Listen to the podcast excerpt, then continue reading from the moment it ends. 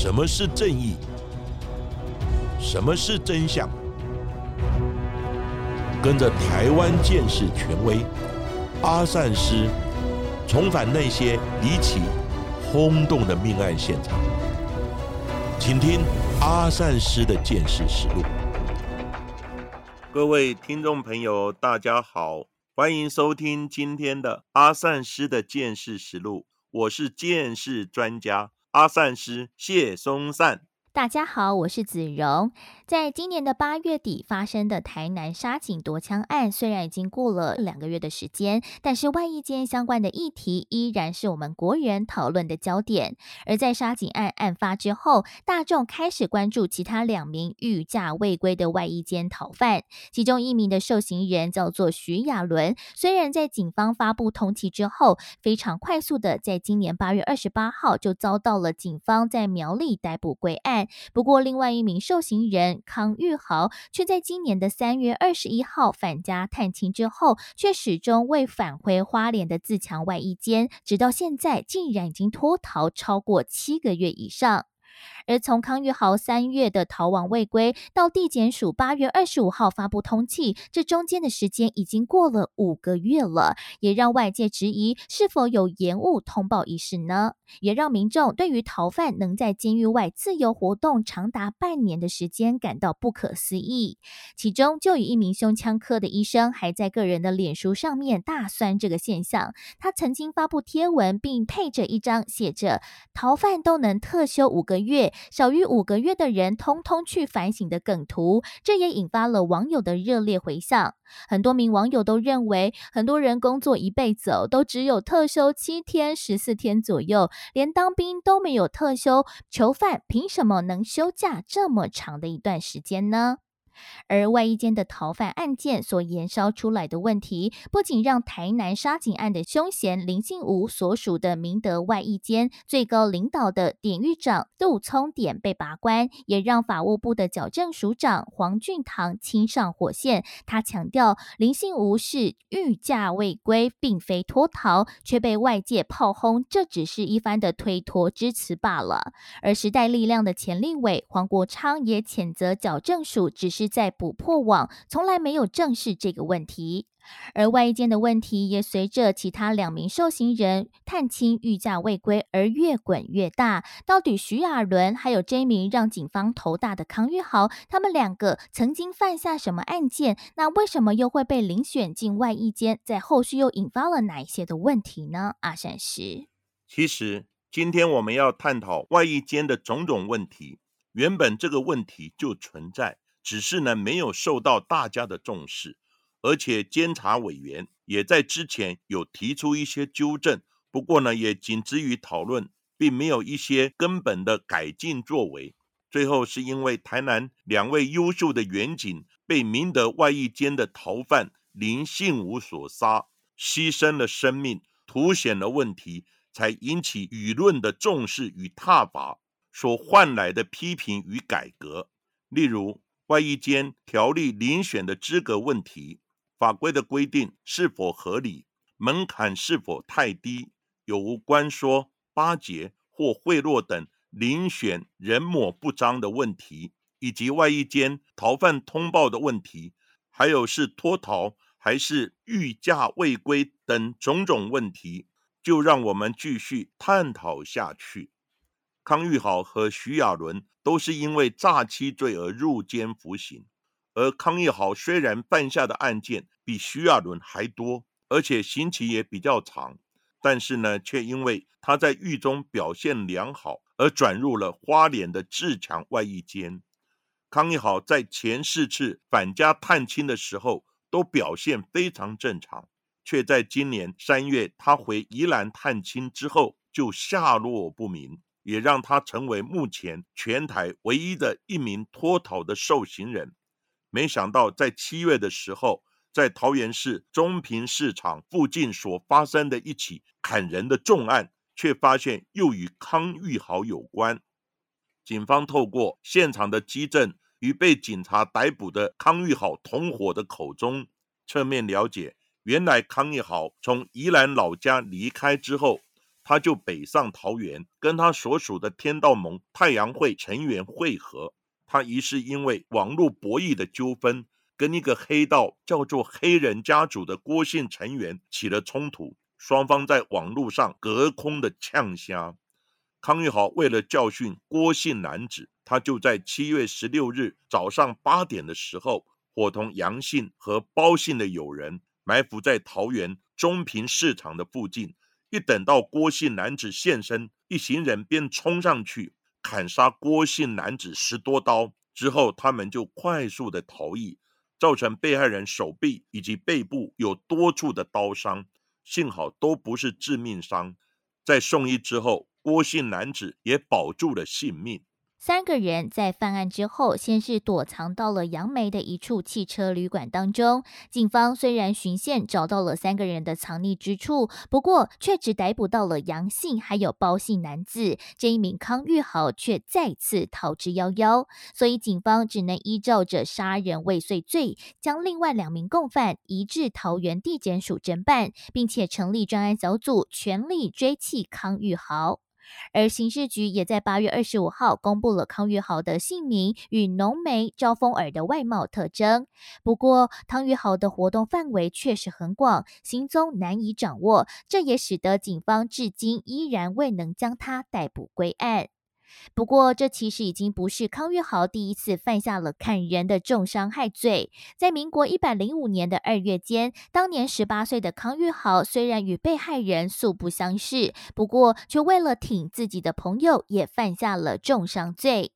康玉豪的许姓友人因为发现被害人用脸书来私讯自己的老婆而心生不满，所以就以还钱为由，邀被害人前往新北市莺歌区的永吉国小见面。而许姓男子则是在暗中伙同多名的朋友前来助阵，几个人先到了小北百货购买了两支铝棒来当做武器备用。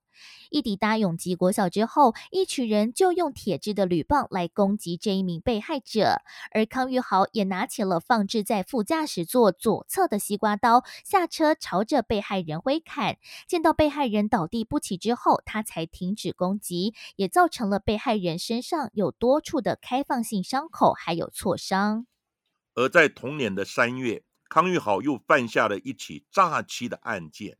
他被吸收加入了一个。以绰号叫做“老爸”为首的诈骗集团，他与几名同伙冒用检察官和警察的名义，打电话诈骗退休的老人，假装他们的身份证件被人冒用，涉嫌参与犯罪案件，并以办案为由，要他们提交银行的账户内的款项，交给地检署来保管，也使郭姓和王姓等多名被害者受骗。在短短的几天当中，多次提领账户内的款项，康玉豪等人也将伪造的台北地检署监管科收据等伪造公文交给被害者，而其他的同伙则在附近把风，负责监控是否有警察出没，以及面交车手的取款情形。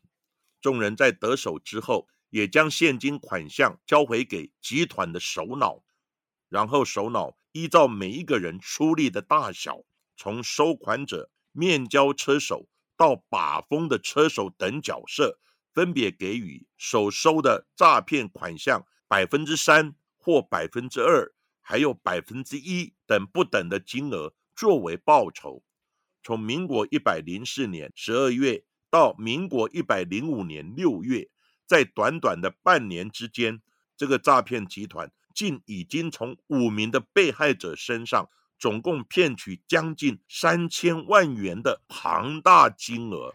法官认为，康玉豪与同伙严重的损害政府的形象，也破坏了民众对于公权力的信赖，还让多名被害人的毕生积蓄化为乌有。因此，高雄地院在民国一百零七年一月的时候，就依照冒用公务员名义诈欺取财罪，重判康玉豪八年六个月的刑期。不过，康玉豪所犯下的案件还不止这两桩。另外，在民国一百零六年的四月二十六号的凌晨两点半左右，康玉豪为了替别人寻仇，而进入了一名朋友借住的廖姓女子的房间。不过康玉豪一看到了廖姓女子，就将她压到床上来殴打施暴。打完被害人之后，康玉豪还把她扛在肩膀上带到了客厅，并以束带捆绑被害人，还带到了另外一一名同伙男子的房间，将廖姓女子拘禁，直到了早上七点。之后再开着车外出，将廖姓女子一路载到了台北市林森北路的旅馆。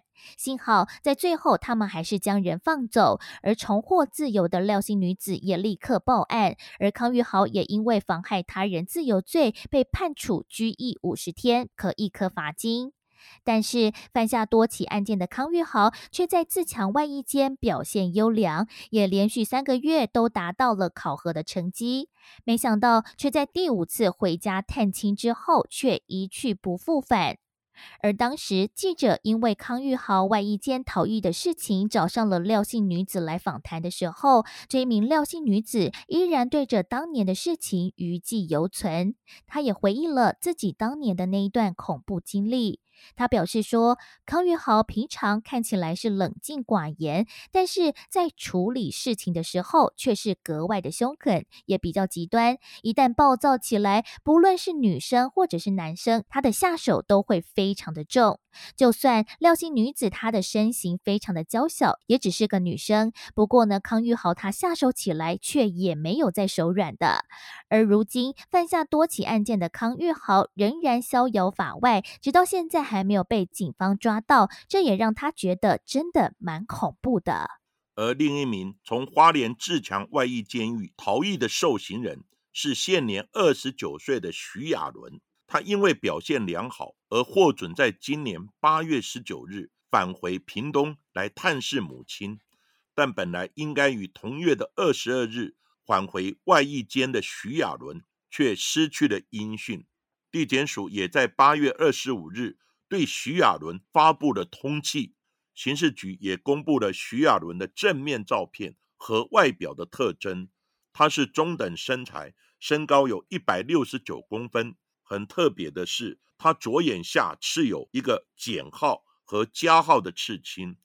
而右眉上则刺有由小到大的三颗星星，也因此让他被外界称为“三星男”。比起康玉好、徐亚伦的犯罪背景就单纯许多。他虽然前前后后犯下了有十多起诈欺罪，不过诈骗的金额都不算很大，每一次大约都。几千块不等，而徐亚伦诈骗的方式也大同小异。他会先在社群的平台交易社团上面刊登出售商品的假讯息，兜售的商品都是非常热门，像是 Nike、艾迪达等名牌的球鞋，或是海贼王的公仔系列等等。在吸引买家上门之后，他还会跟不知情的朋友商借他的银行账户。来供购买者汇款，等到成功收到款项之后，徐亚伦就会故意寄出错误的商品，或是干脆什么包裹都不寄出，借此骗取买家的金钱。大大小小的不法所得加总起来，共有六位数，最后被法院判处有期徒刑五年十个月。但是好不容易在外役间表现优良而获准外出。徐亚伦却没有珍惜这个得来不易的机会，但是他逃逸之后又去了哪儿呢？原来在八月二十二号当天。原本应该返回自强外衣间的徐亚伦，却在母亲送他到屏东火车站之后，并不想马上回监而逃逸，还四处去拜访朋友。他也不知道自己就在隔几天就被通缉。而自强外衣间在接获通知之后，也派员查访了徐亚伦所登记的屏东户籍地的住所，却发现该处的一楼平房是徐亚伦多年之前租屋所涉及的，并非他目前所居。居住也不是徐亚伦的亲属，只有邻居还对他有一点点印象，只记得他每次都会带很多东西回家，其他的事就比较没有印象了。而桃园龙潭分局的专案小组在分析了相关资料之后，也研判徐亚伦可能已经前往苗栗投靠朋友。没想到他们也在八月二十八号凌晨接获线报，指出徐亚伦就出现在苗栗的区域。警方因此组织人力南下气凶，果然在苗栗竹南市的街头发现了徐亚伦所搭乘的自小客车。但因为徐亚伦生性狡诈，警方并未马上上前来逮捕他，而是故意在徐亚伦友人的住所周围来绕圈观察。而专案小组也考量到徐亚伦可能随身携带枪械或者是攻击武器，而不敢轻忽大意，还为了降低他的戒心，还让警察同仁刻意不戴口罩在路边抽烟，并趁他放松警戒心的那一刻，一举将他压制在地上。徐亚伦在连续几声啊啊啊的哀嚎之后，就只能束手就擒，而警方也成功的不费一枪一弹，就将徐亚伦逮捕归案，并在侦讯之后，依照了诈欺和脱逃等罪嫌，将他移送桃园地检署侦办。一连串外役监狱受刑人脱逃的案件接续的爆出，也让民众对监所管理的信任降至了冰点。外役间相关制度修法的讨论声浪也越演越烈，但其实早在民国一百零九年的时候，监察院就曾经因为外役间受刑人连续脱逃的事件，要求矫正署改善外役间管理制度。当时调查的起因是源自一名从明德外役间脱逃的五十九岁连姓的受刑人，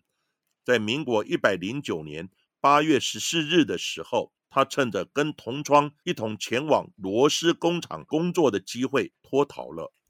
当狱方下午要将受刑人从工厂载回监所的时候，才发现连姓男子不见踪影。警方在接获通报之后，也在隔日晚间在新营一带找到了连姓男子的行踪，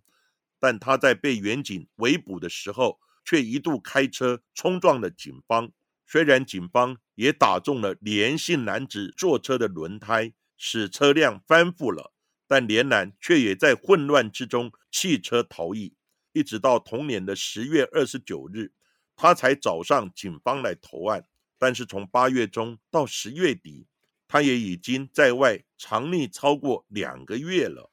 当时连姓受刑人脱逃之后，明德外役间却晚了一个小时。才通报至警方的勤务中心，也让警方错过了逮捕逃犯的黄金时机。矫正机关虽因这一点遭受监察委员的质疑，但是他们也解释，依照规定，只要连姓受刑人于案发当日的下午六点以前主动返监，就不会以脱逃罪来论处。但因为受刑人去工厂劳动，是群体团进团出的活动，是不是真的能适用？只有单一受刑人在监外从事劳动的时候，可自行于指定的时段返回监所报到的规定呢？而这是否也呈现了外役监在管理受刑人制度方面松散的一面呢？而在今年的四月八号，桃园龟山区的八德外衣间也曾经发生一起脱逃的事件。一名犯下了纵火还有窃盗等罪嫌的二十六岁零星的受刑人，他在洗车工作的时候，他向狱方来提出要如厕的需求。不过，在过了一段时间之后，管理人员却发现这一名灵性的受刑人迟迟没有回到工作的场所。在调阅监视器之后，才发现灵性受刑人竟然趁着没有人注意的时候就翻墙逃狱了。因为林姓受刑人疑似往南部逃逸，而他的老家也确实在南部，所以警方便从他逃逸的方向还有地缘关系开始追缉。而林姓男子也在这个过程当中往南部骑了七个小时的单车，并且逃亡了一百三十公里。不过，警方还是在八月九号的凌晨将他逮捕归案。根据矫正署的统计，近十年来从外役监狱脱逃的受刑人总共有四十九位，其中四位是从机关内逃出，而其余的四十五人则是趁着返家探亲的时候御驾未归。虽然以万亿间十年来一万多名的服刑人数来说，逃狱者的比例不到百分之一，其实不算很高。但是，只要其中有受刑人心术不正，或者是因为一念之差而犯了错，就可能演变成为了重大的社会事件。可惜的是，在近年来所发生的几起外衣间的逃狱事件，虽然有着检讨的声量出现，不过却都仅止于讨论而已。而监察院在前两年的明德外衣间受刑人逃脱时，也曾经发出预警，不过也没有获得该有的重视。如果在当时就能够调整做法，在今年八月底所发生的台南的杀警夺枪案，是否就可以避免呢？而因此，外役监狱的一个管理问题，其实也是不可不慎。除此之外，外衣间受刑人遴选的标准，也是另一个主要的争议点。而关于这方面的说明，我们也在阿善师见识实录第一百五十一集的时候有提到。在这一集，我们也会再提到其他的补充说明。在遴选进入外衣间的受刑人时，如果曾经犯下外衣间条例第四条第二项所载明的罪行，例如犯了脱逃罪、毒品危害防治条例，还有累犯被撤销假释。以及另有保安处分待执行，或是犯性侵害防治法，以及曾犯下家庭暴力罪者，都会被排除在遴选资格以外。而后还需经过身心健康状况的评估，以及狱中的各种评量考核，才能进入外役监来服刑。根据民间司法改革基金的统计。如果按照民国一百零六年因为贪污罪而服刑的人数来看，在明德、八德还有志强三个外役监内，因贪污罪而服刑的人比例从百分之十九到百分之二十三点六，但是在一般的监狱之中，贪污罪受刑人的比率却只有百分之零点八，两者的比率相差悬殊。而外役监中收容最多的受刑人也是贪污犯，也因此让民众质疑外役监已经沦为有钱人的度假村。权贵人士只要透过官说，是不是就可以进入外役监来轻松度日呢？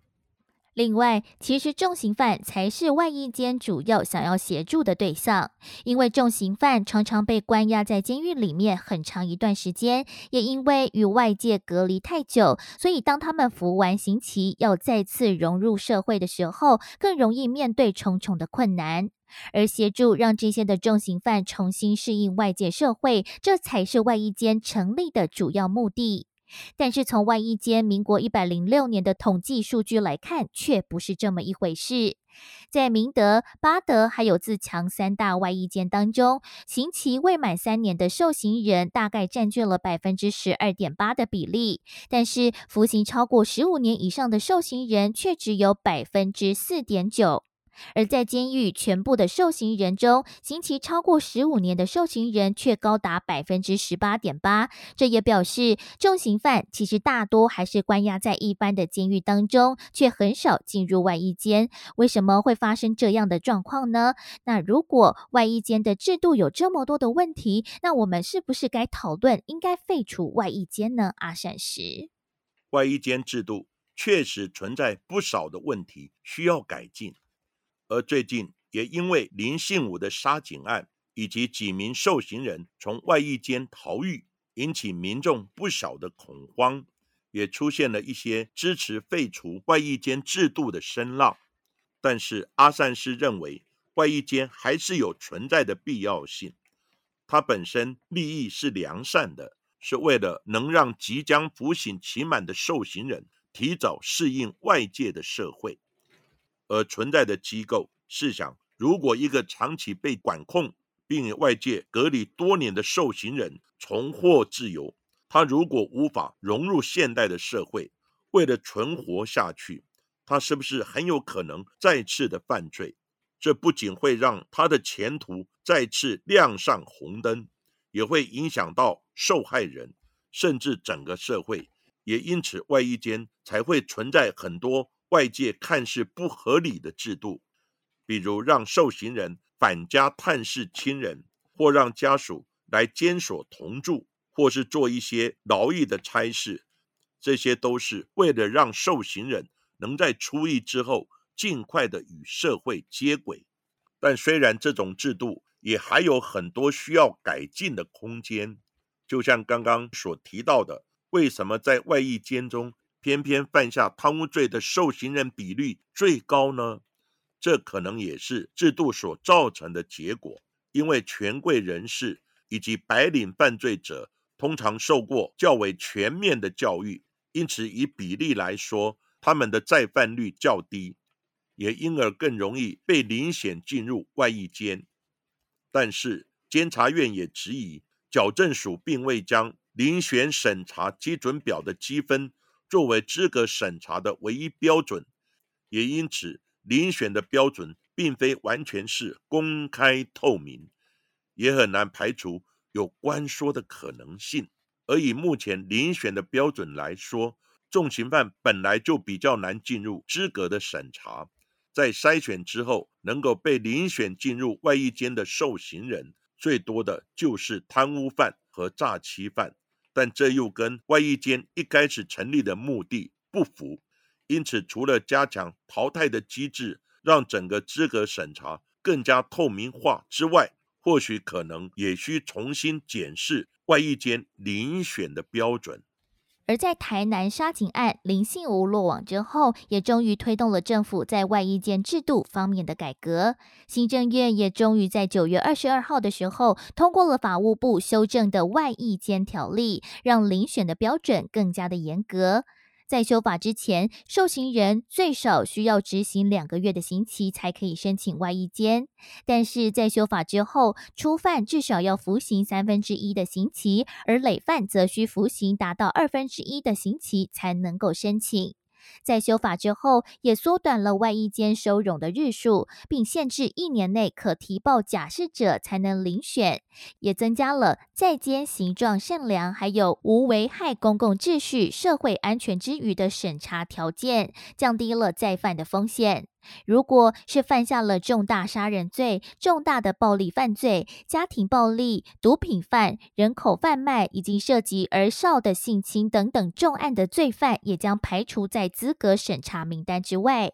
还有立委建议，应该多加投资在受刑人上的电子监控，也可以减轻监所基层人力的介护负担。或许在未来，也可以让外出的受刑人佩戴电子脚镣，让监所的人员能够确实掌握到受刑人的状况，避免再次犯下如同台南杀警案等等的状况。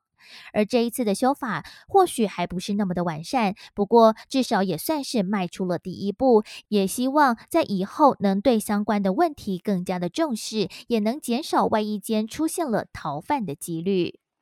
那阿善师的看法是，外衣间本来就是没有围墙的监狱，它是属于开放性、低度管理的地方，他们可以外出工作以及返家探亲等，所以呢，大家都认为。在那边是做爽劳，因此受刑人都争相表现，希望能获得遴选进入外衣间服刑的机会。当然也引发耍特权、走后门、巴结贿赂的疑虑。基本上，阿善师是支持外衣间的制度，其利益良善，理念正确。我们当然不必因为发生台南的杀警案而因噎废食。不过，重点就在遴选条件的合理与否。依据外衣间条例第四条第二项的规定，我们在前面已经说过了，这些都必须加以排除之外，剩下的再依据外衣间条例第四条第一项的规定。它的规定是这样子：受刑人要能进入外衣间，必须符合以下的资格：第一款，受有期徒刑之执行。逾两个月，第二款刑期七年以上，或刑期逾七年未满十五年而累进处遇进至第三级以上，或刑期十五年以上而累进处遇进至第二级以上，无期徒刑累进处遇进至第一级。第三款有俊毁实际身心健康，适于外役作业。那以上的资格。阿三之认为，第一款，不论你的刑期多长，只要你在一般的监狱受有期徒刑执行逾两个月者，就可以申请。那我觉得不合理。而第二款是，不管你犯什么罪，单论刑期是七年以下，或是七年以上未满十五年，或十五年以上，或无期徒刑，只要表现良好，符合相关处遇的等级，就可以提出申请。所以，杀人、抢夺、强盗等重刑犯均无排除在外。那监所处遇等级的评鉴有没有人为因素的控制，就很难论断了。而第三款。有俊毁实具、身心健康的标准，那更是让人产生质疑。虽然法务部在外役监受刑人遴选实施办法的第二条有做进一步的界定，但是仍然有明确的标准，以及摒除人抹不彰的疑虑。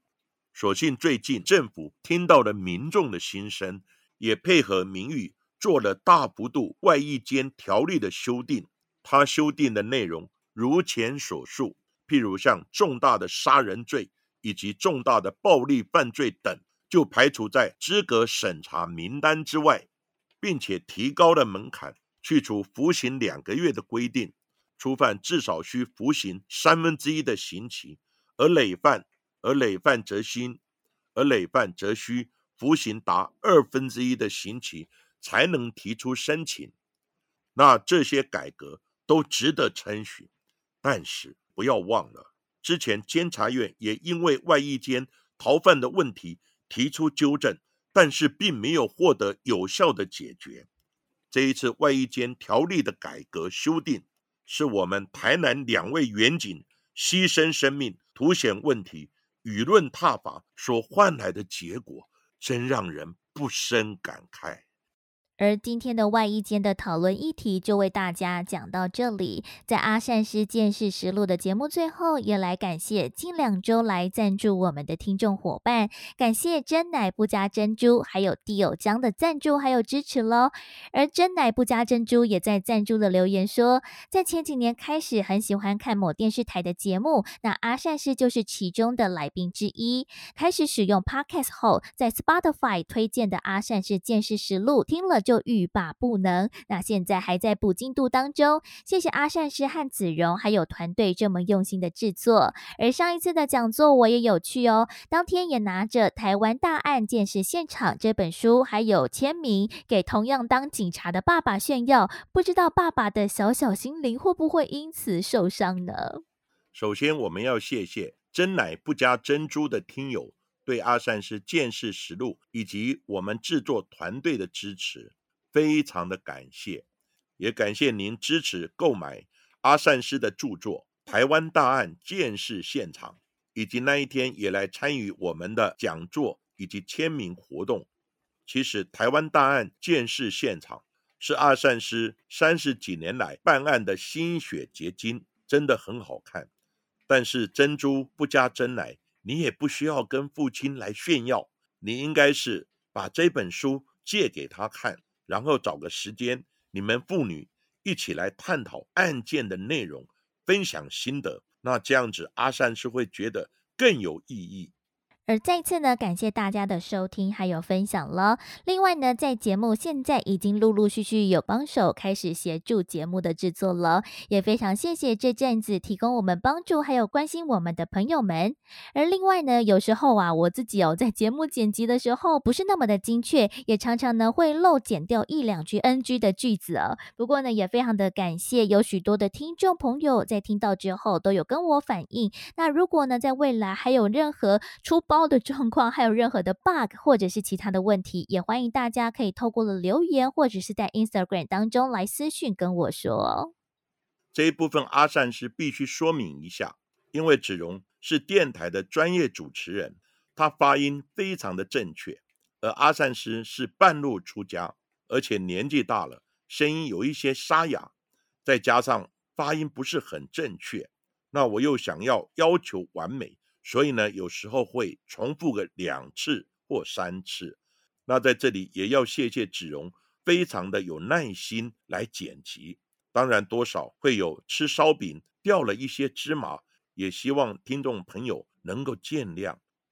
好，今天的节目我们就讲到这里，谢谢各位收听《阿善师见识实录》。如果喜欢我们节目的话，欢迎在 Sound On、Spotify、Apple Podcasts 还有 KK Boss 上面来订阅我们的节目，并且踊跃留言给我们，要记得给我们五颗星的评价哦。同时，也欢迎大家多多利用平台来赞助我们的节目。那下一集也请大家继续听下去。